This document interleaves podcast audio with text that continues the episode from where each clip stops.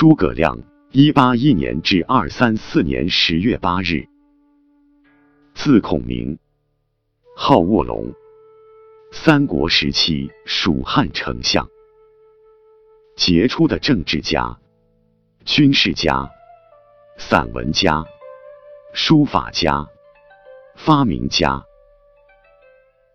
在世时被封为武乡侯，死后追谥为忠武侯。东晋政权因其军事才能，特追封他为武兴王。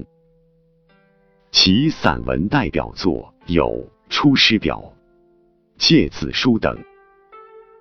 曾发明木牛流马、孔明灯等，并改造连弩，叫做诸葛连弩，可一弩十矢俱发。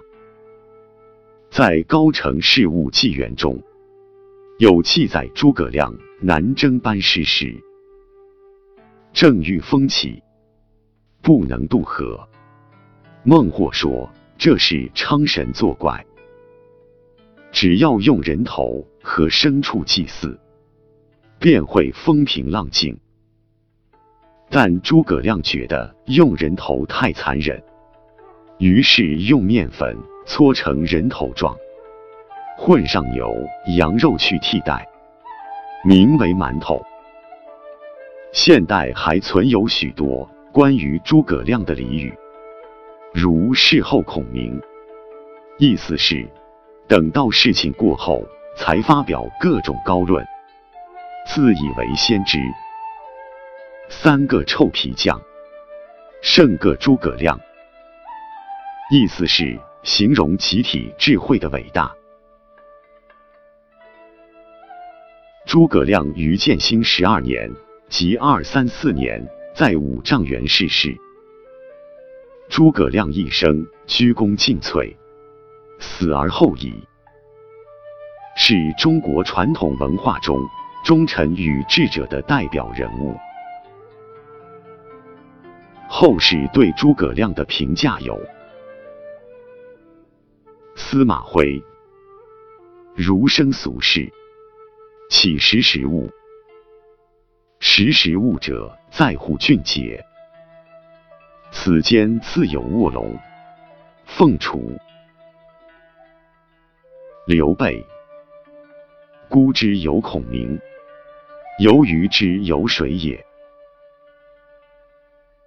小说《三国演义》，诸葛亮的形象。是集过往传奇、野史、戏曲、地方世代说法、被官史必位说法、说部话本及民间传说中所有诸葛亮的故事，将他描写成智慧的化身。演绎是小说的一种题材，属于章回体小说。主要以讲史为内容，其特点是依傍史传，再现成文，偏重叙述，故事性强，行文浅显，通俗易懂。所以，《三国演义》的诸葛亮与《三国志》中的诸葛亮是很不一样的，而且事迹亦有所出入。如火烧博望与星也。那时的诸葛亮尚未出仕刘备，三顾茅庐，七擒孟获，六出祁山，实际是五次北伐，只有第一四次出祁山。这些故事情节都是经过了夸张和剧情创造的。历史上诸葛亮用兵的功绩。远不如他治理蜀国的政绩耀眼，而舌战群儒，草船借箭，借东风，智击周瑜，三气周瑜，空城计等，则是虚构或将剧情移花接木。但这些都成为家喻户晓的故事，而小说当中的一些剧情。将诸葛亮描写成为了一个道士，如七星坛祭风、延寿七星灯等，将一贯具有法家风范的诸葛亮神化成了算无一策、通天晓地、精通军事、运筹帷幄、智慧超卓的完美人物。在中国传统戏曲中，诸葛亮这一角色是老生，身穿印有八卦图案的外袍，手持羽扇，而剧目多来自《三国演义》。参与的剧目有《诸葛亮吊孝》《收姜维》《群英会》《借东风》《三气周瑜》《空城计》。战马超等等。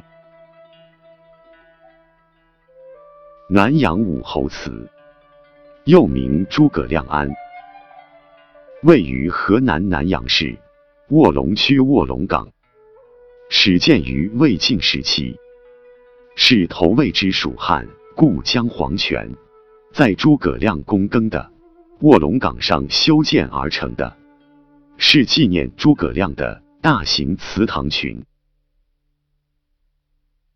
陕西省汉中市武侯祠，位于勉县，始建于公元二六三年，为最早的武侯祠，比成都武侯祠早约五十年，故而被称为天下第一武侯祠。四川成都的武侯祠，因诸葛亮生前被封为武乡侯而得名。明初与昭烈庙合并，昭烈为刘备死后的谥号。